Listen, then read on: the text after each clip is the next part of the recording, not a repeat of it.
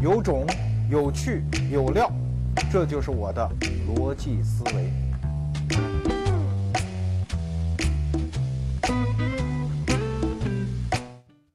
欢迎各位继续捧场我们逻辑思维。上一期我们留了个尾巴，上一期讲的是岳飞为什么必须死，那这一期呢，我们讲秦桧为什么必须坏。想了个题目，就叫“奸臣指南”吧。既不是想让你学着当奸臣，也不是想让你识破奸臣，而是让我们一起去穿越过一千多年的历史迷雾，去体察在当时的政治格局当中一个奸臣的难处。我小时候，我记得我坐在我奶奶腿上，我奶奶说：“小雨啊，将来长大了当忠臣当奸臣啊。”我就说：“我说当然当奸臣啊，当奸臣多好，对吧？说杀谁杀谁，想吃什么吃什么，什么好处都有。”但是真的读到历史深处，你会发现，哎呦，奸臣哪有那么好当的呀？我们今天就来解剖这个秦桧啊。秦桧这个人呢，一生三次创业啊，三起三落。他第一次创业啊，可以说不是产品不是特别市销对路，因为他想当忠臣。呃，这个最典型的事例呢，就是在这个靖康末年，这个金军南下，打下了东京汴梁，然后掳走徽钦二帝。啊，当时金国人就说说赵氏天子太坏了啊，这他们不能当皇帝了，咱另立一个，咱弄张伯昌当皇帝，大家说好不好啊？就问宋朝的这些官员，啊，秦桧这时候就跳出来说，那那怎么行？然后给秦人金人上表啊，说了一大堆理由，所以当时他就挑大拇哥，你都被金人打怕了吗？这时候敢出来说话的人就是英雄。如果这个时候金人把秦桧拖出去一刀斩气。那么此后，在中国历史上，秦桧就是以一个非常光荣、伟大、正确，但是对不起，一个创业失败者的形象留在史册上。但是金人这个这这个民族挺有意思啊，他对所有有气节的人呢，哎，他真的是有一份尊重。说你这个家伙不听话啊，呃，但他也不杀他，把他给带走，甚至后来还重用他，把他放在金国当时的一个权臣叫完颜昌的帐下，然后当幕僚。还跟王延昌据说关系还处的特别不错。他后来有一些野史记载啊，他南逃的时候啊，他老婆跟王延昌的老婆还成了闺蜜啊，等等等，这都是野史了。但总而言之，第一次秦桧在历史上出场，就是以这样的形象留下来的。他南归之后，开始了他的第二次创业啊。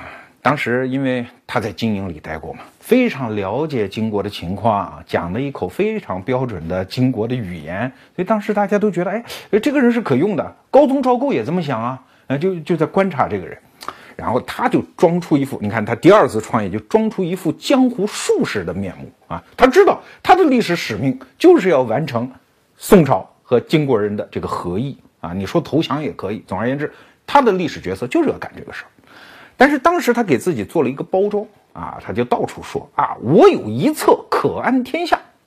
那别人说那那秦襄公，你倒说说什么计策呀？哎呀，说出来也没有宰相可以执行啊。那个意思就是，要么就我当宰相，我当宰相，我就把这药方给你。那赵构就说那行吧，那让你当宰相嘛。哎，在绍兴初年就让他当了宰相。说那秦爱卿，你到底有什么计策啊？哎。秦桧就说出了八个字，叫“北人归北，南人归南”。什么意思呢？因为当时啊，北方有金国，中间有一个刘裕，这是金国人立的一个傀儡皇帝伪齐啊，在国号叫齐国。然后南边呢是南宋。那意思，这秦桧意思就是什么？搞两个中国啊，就是让北方来的人都回到伪齐，然后让他们抓我们人也都回来。这样我们就承认既定现实，这不就和平了吗？你看，本来一个关于投降的主张，他做了这么复杂的一个包装。这个复杂的包装之后，连赵构都听不懂，而且听懂了之后，赵构就非常生气，说：“你说北人归北，南人归南，朕乃北人呢，我老家开封的，对吧？那是不是你意思我也得回家？”所以秦桧这一次当宰相，三下五除二就被赵构罢相。啊，就失败了。你看这创业又失败了。第三次创业就是秦桧在绍兴八年再一次去当宰相的时候，哎，他就提出了另外一个口号，这个口号就特别清晰了，就是谈和，就是议和，非常简单。所以你看市场经济就是这样，你要搞营销啊。你不光是产品对啊，说你都想当投降派你就对，不对，你那个品牌也得对。什么北人归南，南人归呃不北人归北，南人归南啊。就就就就像你你生产一罐凉茶，你要是说啊想退火喝叉叉叉，你这事卖不掉啊。你必须要针对当时所有的心理，你说叫怕上火喝叉叉叉，哎，这就好卖，就这道理。所以第三次秦桧创业啊，这个投资人赵构一看不错啊，上市成功，让他当了宰相。秦桧这一当宰相可就不得了啊，从绍兴八年一直到绍绍兴二十五年，十七年。更重要的是，这十七年秦桧是独相。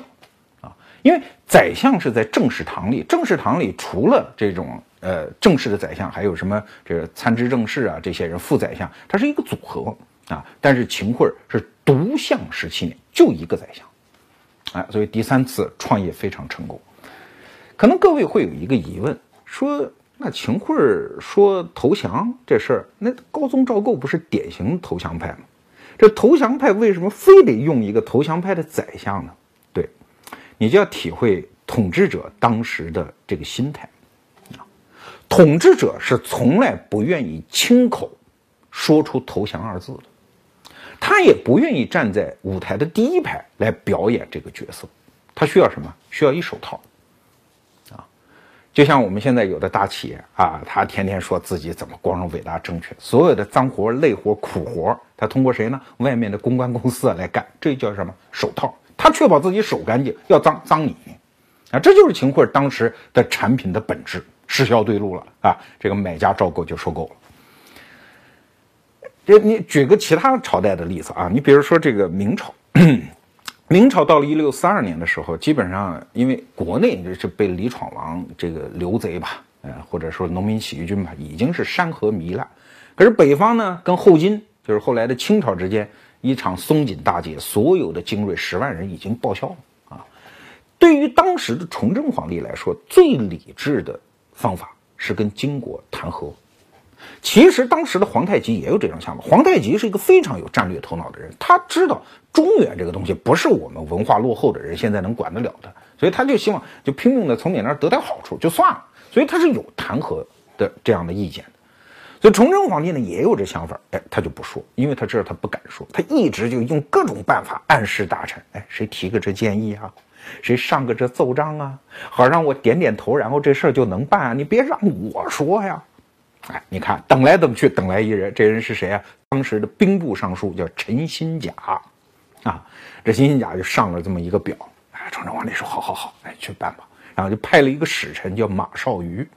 这个人就到了后金，然后谈和。那当然过程中还有一些乱七八糟的事儿啊，比如说他那个呃呃，不是用这种谈和的平等的文书啊，还是很巨要啊，又耽误了点时间。但最后总算谈成了。谈成这个之后呢，这个马绍愉就把这个谈和的这个情况写了一封信，然后就汇报到陈新甲这儿。然后这个时候就出现了历史当中特别有趣的一个细节。这陈新甲，陈尚书，兵部尚书啊。啊！接到这封信之后，兴奋的不得了，终于谈成了，我们终于可以腾出手来，把北边的精兵调来打农民起义军了。然后他就把这封信搁桌上，啊，他就跑到自己的密室给皇上写小报告去了。然后这陈新甲呢，好死不死，他手下那个就是仆人特别勤快，一看老爷，哎呦，把这东西搁桌上，说这东西肯定是要拿出去发表的呀，因为兵部尚书嘛，各种兵书战报经常要发，当时叫唐报，对吧？就把这件这封信就拿出去发表了，结果哇天哪，朝野大哗，啊，说你皇帝怎么能那个卖国呢？怎么能和议呢？这不是又重蹈当年南宋的覆辙吗？哎，舆论就大哗。其实这个时候老陈呢，这位陈尚书呢，只要你稍微说白了啊，你知点趣儿，你就把这事责任揽下来就完了。但是他不啊，他天天跟人解释，这事不是我干的啊，这事崇祯皇这皇上说了。结果那个崇祯那个气呀，本来就是出来让你这挡刀的，来当这个手套的，你还不当，所以后来就找了个理由说失陷翻覆等等。总而言之，丧失失地嘛，咣当就给他斩了。你看，这就是陈新甲的故事。我们再回来看这个高宗赵构，他一样的心态啊啊，这种事儿对于最高执政者来说是不能说的呀。很多时候，有时候谈和、投降，或者说丧失失地啊。这个是需要一些很大的道德勇气的，有胆量供应这种产品的人，他需要一种非常大的道德担当。你比如说抗日战争的时候，刚开始跟日本人还没开始打的时候，有两个人啊，最近发现的史料，呃杨天石先生的文章里面写到的，一个是当时的北大校长叫蒋梦麟，一个是胡适，啊，他们两个人就通过陈布雷给蒋介石写了一封信，说我们觉得不能打，应该保养国力，因为跟日本人一打肯定就亡国了，说我们建议第一承认伪满洲国，然后。跟日本人长治久安，划界而治。当时的一批抗战派就怒了，什么程潜啊，还有一个国民党著名的元老叫居正啊，老先生就号召你就要逮捕胡适啊，要把他杀了。可是后来一场淞沪战役打下来之后，那个居正，就是我们刚才说的那个要杀胡适那个人，就跑去跟蒋介石说：“说总裁啊，我这岁数也无所谓了，你要是觉得需要出面跟。”日本人谈判，我无所谓，我出面帮你谈。你可以想象居正当时是抱着什么样的心态？那就是我不仅当世之名不要，我万世之名都不要，我就帮你当秦桧好了，只要为这个民族啊，我来看这一切缺德事儿所以他需要道德担当的，包括汪精卫。现在不很多有学者就替汪精卫这种呃翻案嘛？当然，我觉得这个案子是肯定翻不了的。你是汉奸就是汉奸，但是你看当时有一部分人啊。就是给这个汪精卫诉苦，他就是这么说的：说都说汪先生卖国，汪先生有什么国可卖啊？国内糜烂啊！他在重庆还能好吃好喝，他跑到南京重组伪政府，天天背负骂名，甚至是万世骂名。这汪先生是好样的！你看汉奸，他也有这么一个道德，其实道德每个人都有。只不过他干的事儿也许不符合道德，但是在最坏的人心里，也要给自己干的事儿找一个道德上的理由。说这么多，其实我想证明的是，就是秦桧当时为什么上市成功，第三次创业成功，就是他提供了一个非常稀缺的产品。这个产品不仅有需求，更重要的是当时没有供给。所有人都说抗金、抗金、抗金，对吧？那皇上就老说说你们天天都说抗金。当年我在船上，在宁波上船。被金国人追得满大海跑的时候，你们在哪儿呢？啊，天天在那儿喊，真要到城破的时候，有几个为国家死难的人，对吧？所以皇上是不信这些抗金派的。恰恰这个时候，谁能够站出来说老子此后万世之名不要，我来当投降派，那皇帝当然欢迎了。这就是为什么秦桧能够独享十七年的真正的秘密。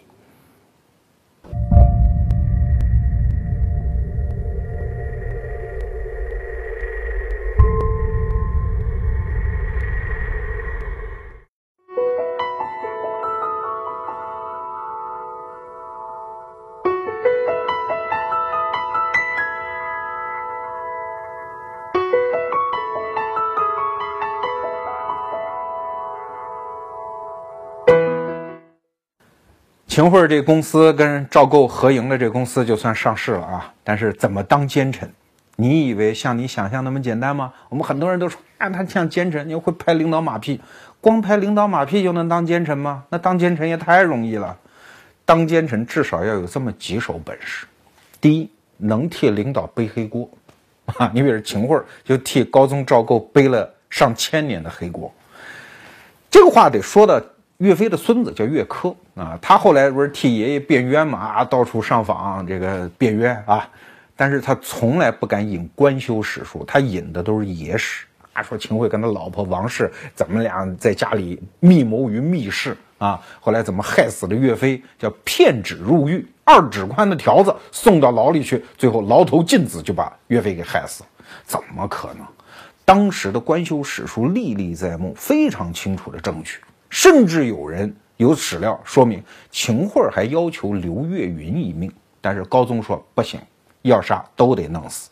岳飞特赐死张宪、岳云，斩首于市，而且特地在御批当中还告诉要多派兵将防护。啊，这都见于官修史料，所以秦桧实际上是替高宗背了一个黑锅。当然，后来据历史学家研究啊，他背的黑锅可远远不止这个。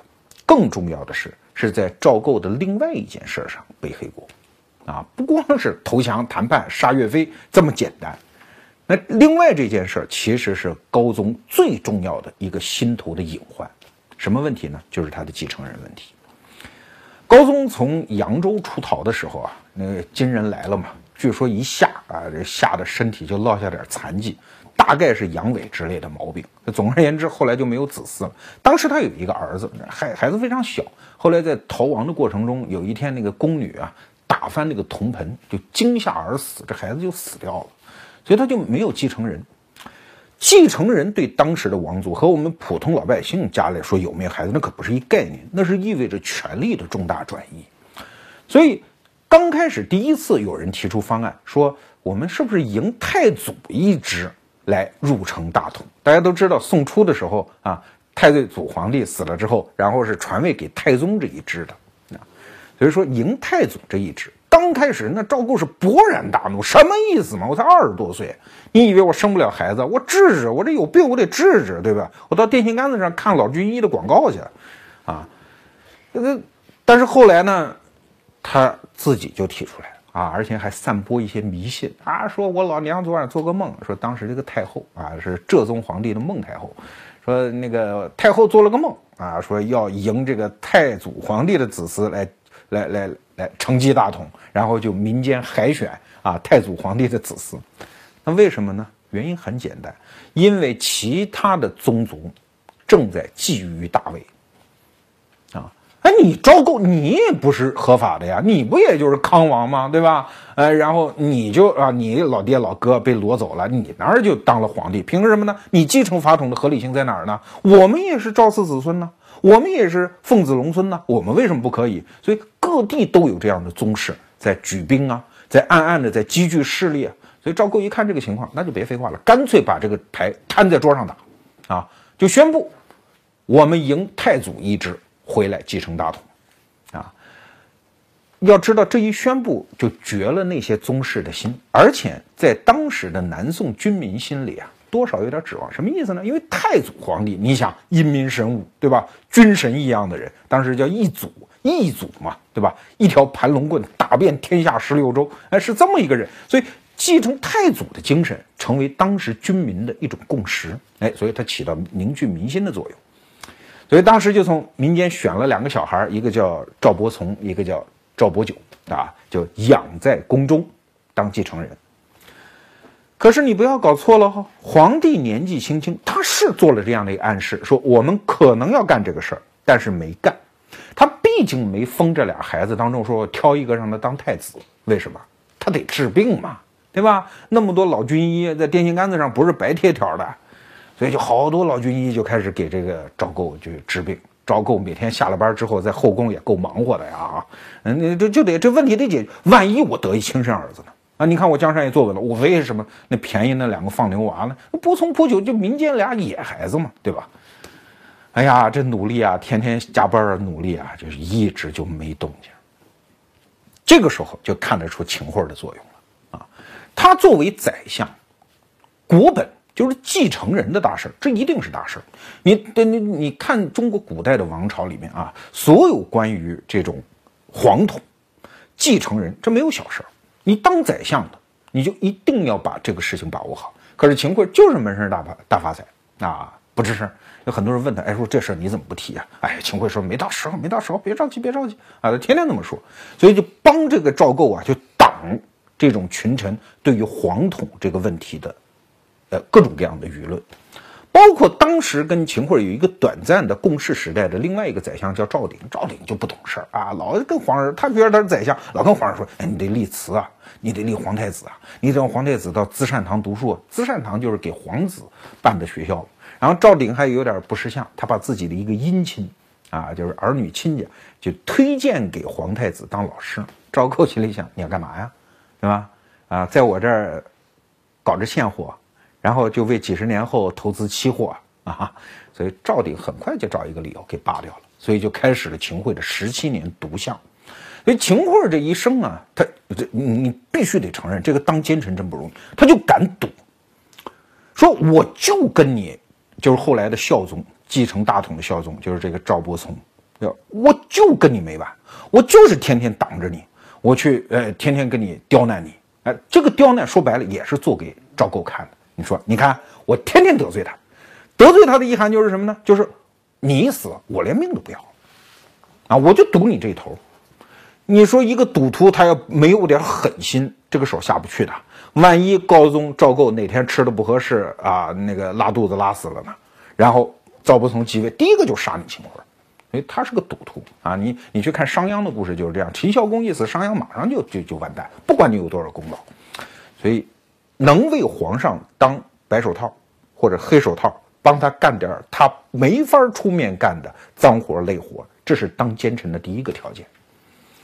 那你说当奸臣有这一条就够了吗？远远不够，那差哪儿去了？你最多算一初段奸臣啊！奸臣的修行的道路是啊一个漫漫长路。要想当秦桧这样的九段奸臣啊，还有很多技巧。比如说，你得敢干坏事儿。什么意思呢？你敢于把自己的名声搞得很臭。所以我们看《宋史》的《秦桧传》里啊，有各种啊欺男霸女，各种贪图钱财啊，任用宵小。啊，迫害忠良啊，那真是史不绝书。你要说秦桧干的坏事那今天说三天三夜都说不完。十七年嘛，天天干坏事你说能干多少，对吧？啊，你这这这，我们举个例子吧，他一孙女叫崇国夫人，崇国夫人的狮子猫丢了，哎呀，满这个行在啊，就是杭州城啊，临安城啊，就找啊，就让兵丁给找，最后画影图形啊，画一狮子猫，然后把所有临安城附近的狮子猫都逮来，让崇国夫人她孙女认。啊，这小姑娘估计那脾气也了不得啊！这这官二代真是不好娶回家的啊！这是算顺便给大家提个醒，啊，最后没办法，那个临安府知府贿赂了大量的崇国夫人的身边的人，最后这事儿才消了。就秦桧他这么嚣张，我们都会觉得这奸臣吧，他就应该坏，他不坏就不对，对吧？恰恰相反，奸臣有时候坏啊，就是坏给皇上看的。咱们打一比方吧，说一公司有一董事长。然后又特能干一 CEO，董事长这因为他家族财产，对吧？你说他希望这 CEO 扮演什么角色？第一，你得能干，对吧？什么跟金国谈和呀，啊，帮助我挡住这个赵伯从继位这些事儿，你得能干，这是第一条。但更重要的，你不能得人心，你最好跟群众关系处了极差，所有员工都烦你，这就对呀，我随时可以弄你，对吧？哎，所以秦桧干坏事儿，你不得不说，他是一只眼瞄着赵构，我必须干点坏事儿，让你放心。在古代的那样的一个权力结构当中，一个人臣老想干好事儿，老想为自己积攒善良的名声，对不起，你就是找死啊！所有的皇帝，后来汉代之后的皇帝都想，你不就是王莽吗？啊，王莽篡汉之前，那就是声名遍天下呀，对吧？那朱元璋为什么杀那个沈万三啊？你来劳军。你替我修城墙，你有钱是吧？你想当中国红十字会是吧？哎，你看秦桧就聪明，秦桧就说我不当红十字会，我不干好事儿，我天天抱着郭美美，这就是秦桧的聪明的地方。所以说，敢于不要脸，敢于把自己名声搞坏，这是非常重要的当奸臣的条件。第三条，当奸臣啊，你看又升级啊，升级教程。你以为你光专横跋扈干坏事就行了吗？跟权力，所有跟皇家权力沾边的事儿，你得特别小心。你别看秦桧那么横啊，他所有沾到赵构的事儿，他是一个极其谨小慎微的人。比如说，我在史料当中就看到两个故事。第一个故事呢，就他老婆，就那著名的王氏啊，其实一傻娘们儿。那王氏呢，跑到宫里去跟吴皇后俩吃饭啊。吴皇后说：“你看，这是新进贡的青鱼。”你尝两口，王氏大大咧咧一傻娘们儿啊，说啊，这青鱼我吃的多了，我们家青鱼比这个都大。吴皇后也不吱声，人娘娘还是有修养的啊。然后这王氏回家就跟秦桧说，哎，今天在宫里吃的青鱼啊，比咱家青鱼还小。秦桧他恨不得啪就是一嘴巴，我不知道臭没臭，我不知道啊。秦桧说坏了，妈你们家东西比皇宫家东西还大。秦桧得抠着嘴巴想半天，第二天想出一绝招。然后第二天，秦桧就说：“哎，我们家青鱼比皇宫里大啊！然后那个，我们给皇上送几条大鱼青鱼吃吃。哎呀，送了一堆大鱼过去，但是送的不是青鱼，送的是那种很不值钱，但是外形比较大的鱼。哦，吴皇后一看，哎呀妈的，这俩老头老太太不不识货，他们以为这叫青鱼，还他妈以为这比咱皇宫里大，老帽啊！这个结就让秦桧给解了。”啊，想当奸臣的人学一招吧，对吧？这一事儿，还有一事儿，秦桧有一个儿子叫秦喜，秦喜当时官当的也很大了，枢密使啊啊，就是排班，就是他秦桧的第一名，他就第二名啊，父子俩人那称霸朝野。有一次，秦喜就是在书房里吧，就站在他老爹跟前在那嘚瑟，他穿了一件葛黄袍，就葛布的黄颜色的袍子。秦桧搂了他一眼，说：“换了来，赶紧换衣服去。”秦喜说：“哦，不好看是吧？”啊，回后头又换了一身，又是葛黄袍。秦桧说：“你怎么这么不懂事儿呢？这黄色是你穿的呀？”秦喜说：“没问题的呀。”说这个东西不为制的呀，葛布的黄袍，老百姓都能穿的，这道理你不懂吗？秦桧阴去去说了一句话，说是百姓皆可，唯你我父子不可。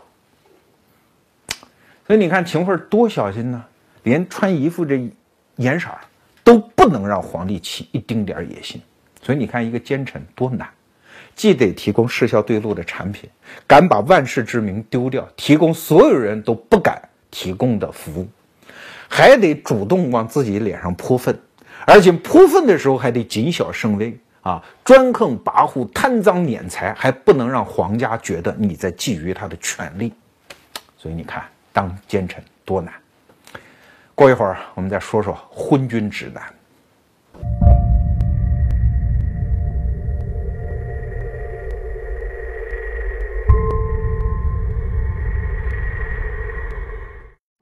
任何一个故事都至少有两个主人公演对手戏的，那跟秦桧演对手戏的这个人就是高宗赵构。那他是什么心态呢？你看，其实赵构的所有设计后来发现都奏效了，因为在历史上我们留下的印象，赵构是昏君啊，那秦桧是坏蛋。因为秦桧权倾朝野啊，你看他父子俩人，他当宰相，他儿子当副密使，对吧？一个掌政权，一个掌军权，那还不挟持了皇帝啊？皇帝得怕他呀。哎赵构其实构想的就是这样的一个结局啊，就是所有这个阶段，我为了保持住自己的权位而干的所有的坏事儿，都是秦桧干的啊。我呢，就是人太好啊，糊涂。你大不了叫我一昏君，昏君又没有什么了不起，反正我不是坏人啊。所以你看，秦桧临死的时候啊，赵构给他赐了八个字啊，叫决策元勋，精忠全德。什么意思呢？就决策，就所有的决策，你是大功一件，所有坏事都是你干的，好事也是你干的啊！决策元勋，精忠全德，精忠就是精忠岳飞那个精忠啊，这个俩字儿那个叫岳飞不配，我给你全德。你看你是一个道德上的完人啊，我就是糊涂，我以为你道德上的完人，我不知道你坏，就写了这么八个字儿来赠送给秦桧。可是你真以为秦桧有那么大的权利吗？大家想一想啊，在宋代之前，确实经常会出现说权臣把握朝纲，然后造反，甚至是篡位的事情。可是你想一想，自打宋太祖开始那种啊守内虚外、强干弱支那个国策出来之后，中国历史上还发生过这种事儿吗？啊，不管多大的权臣，你去看后来的历史啊，甭管是元朝、明朝、清朝，多大的权臣，皇帝想要丢弃你的时候，就是二指宽的条子，你就完蛋，啊，管你是魏忠贤还是严嵩，都没有任何能力跟皇权博弈。尤其是当时宋朝的制度，军队是掌握在皇帝手里的，你宰相你能翻出多大天去啊？所以当时赵构其实最怕的是什么？根本就不是秦桧的权力。而是什么？他就怕秦桧本人啊，所以给你再高的俸禄，你死了之后给你再高的表扬都可以。但是高宗赵构在事后跟人说了一句话，哎，说秦桧死了，他跟一个叫杨存忠的一个亲心腹去讲啊，说死了好，我从此上朝的时候靴中可以不带刀了。什么意思呢？就是秦桧，你所谓的权利，你爱怎么闹怎么闹。我真正怕的就是你上朝的时候啊，你扑过来弄死我、掐死我，这我真怕。所以我为了防范你这一个孤独的肉身，我靴里要带一把刀。所以你看，皇帝他把这个这盘局已经算计的有多好秦桧当时以为啊，你看我十七年是吧，鞍前马后啊，给自己这身上泼粪，然后帮你挡所有的，给你当白手套，那我死了，对吧？你看我儿子这么白生生一小伙子，现在枢密使，让他当宰相就完了。所以你看，绍兴二十五年，秦桧临死的时候，他大概是六十五岁左右啊。高宗赵构就去看他。在古代的时候，这皇帝侍疾啊，你别觉得是什么领导关心下属，到医院提了个点心盒子、水果啊，去关心下属，不是这意思啊。皇帝看你，基本就是给你送终，你不死也得死啊。这个知识我是从看高阳先生的书得来的。所以皇帝侍疾有的时候没安什么好心眼子。宋高宗就看他啊，情爱情长，情爱情短啊啊！看完之后他就出来了。这个秦喜就是秦桧的儿子，就问他，哎，说你下面想让谁当宰相了？高宗不阴不阳的讲了一句，说此等事岂是亲能够干预的？丢下这么一句话就回宫。回宫当天晚上，二话不说，所有秦家人，连秦桧带他的儿子秦喜，所有的人致仕。什么退休了啊？然后当天夜里，这一纸诏书出宫到秦桧手里，秦桧一看，咯噔咽气了啊，就死了。这就是秦桧的下场，就是你立即被抛弃掉。当然，此前赵构跟秦家其实有一个约定，就保你子孙富贵啊。所以后来秦桧的子孙被剥夺了科名啊，当然也很惨了啊。但是哎，还给他留了很多良田，所以家家里在经济生活上没有吃太多的苦，这算是君臣之间的一个约定。其实高宗心里非常清楚，秦桧死了之后，他一定要干一件事，就是把秦桧的班底给他清除掉。可是另外一方面，他一定还要保持秦桧路线不变，啊，五十年不动摇。那怎么办呢？就只好从秦桧的班底当中去选。啊，他就四处打听，终于打听出这么一件事儿，说这秦桧临死的时候啊，他手下有俩死党，一个叫董德元，一个叫汤思退。啊，老太师不行了，俺俩心腹叫来吧，托付后事。啊，叫到病床前，一人给一千两银子。哎呀，这俩这个老太师这是要干什么呀？这个非常紧张。这俩人判断就出现那个走岔道里去了。这董德元说：“这个这一千两银子不敢不接啊！啊，你说不接，老太师觉得你有二心吧？你看我这快死了，你就不跟我亲近了，对吧？人想叛逃啊，所以董德元就收了。”而这汤思退呢，汤思退就不敢收，说老太师，你你这这个啊，您这个寿数还长着呢，您这这个慌我交代后事干什么呀？啊，他就担心我说我把这银子一收，老太师说，嗯，你小子知道我快死了是吧？所以汤思退就没收啊。后来这事儿就传到赵构耳朵里了，赵构说，嗯，汤思退好样的，你看又是秦桧死党，又能执行秦太师路线，但是与此同时，哎。秦桧死的时候还跟他不是一条心，所以就直接在秦桧一死就把汤思退提拔到相位。当然后来又提拔了另外一个人，就是跟秦桧一起害死岳飞的那个莫奇谢 啊。但是后来这个人跟秦桧闹掰了，所以挺好啊。你看跟秦桧在一起，手上也沾过血，然后现在又能走这条路线，又跟秦桧不是一起的。所以你看君王之心呢，他去谋划天下这一盘棋，其实所有的着眼点。都是自己权力的这种捍卫，那你说这个赵构太坏了啊！今天听你这么一说，原来以为他是昏君，现在发现他是个坏人，这人心思太毒了。但是，我读历史，我就是读出这样的一种感慨，就是赵构又有什么办法呢？他能信谁呢？他为什么称孤道寡？就是因为他真的是孤寡一人，没有人他能够相信。赵构这一生。被多次兵变啊，那最早还有一次苗刘兵变，就两个统兵的丘巴呀啊，大兵就指着这啊，你那个下台对吧？那个冤声回来，你何以自处啊？等等，就是在逼迫他呀。他动不动就遇到这种事儿，他相信的那些大臣，什么杜充啊啊，淮西军呢，动不动就叛变，骄兵悍将，所有的人一旦叛变，他可不像。咱们干什么不爽？我退休，那皇帝没法退休，对吧？他只要失去了权位，他就是个死。所以你说这种人，他跟囚徒又有什么区别呢？所以说，一个人一旦当了皇帝，实际上他终生都处于一种战争状态。什么战争？就是一个人和所有人和天下人之间的战争。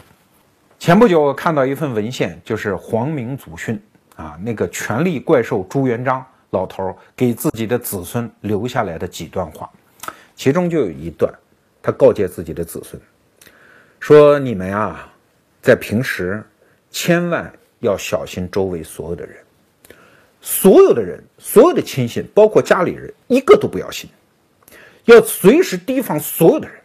啊，你跟任何人密谋谈的话，不能入别人的耳朵。但对不起，所有的卫士不能离开十丈远，他规定不能离开十丈远。然后他还举例子啊，说元朝一个皇帝就是被这被人这么弄死的。然后他指示自己的子孙说：“你们平时在宫中的时候，要耳朵天天听着街市上的声音。”啊，预先要做判断，晚上出来要夜观天象，啊，然后平时在宫中要仔细的判断周围到底在发生什么事儿。这还不够，在每一个宫门处要养几匹快马，在城门的四周要多备几套鞍鞯，一旦听到动静不对，立即要逃走，啊，不能喝酒，午后要少吃饭。朱元璋他老人家就用这套话留给了他的子孙。从某种角度上说，你看到这段话，你不觉得可悲吗？一个皇帝，一个掌握了所有人生杀大权的人，他其实终身都活在恐惧当中，他终身都活在和所有人的战争当中，没有一刻停歇。所以，我们穿越一千多年的迷雾，再去看着赵构这个人，如果我现在能看着他，我觉得我会发出一种情绪。他的名字叫悲悯。在传统的社会的那种权力结构当中，其实没有任何人有选择，不管他在历史上留下的名声是好是坏，是昏君还是明君，是忠臣还是奸臣，实际上他都没得选或者说选择的余地非常少。说完这个故事感慨一下吧。我们今天这个有选择的时代正好。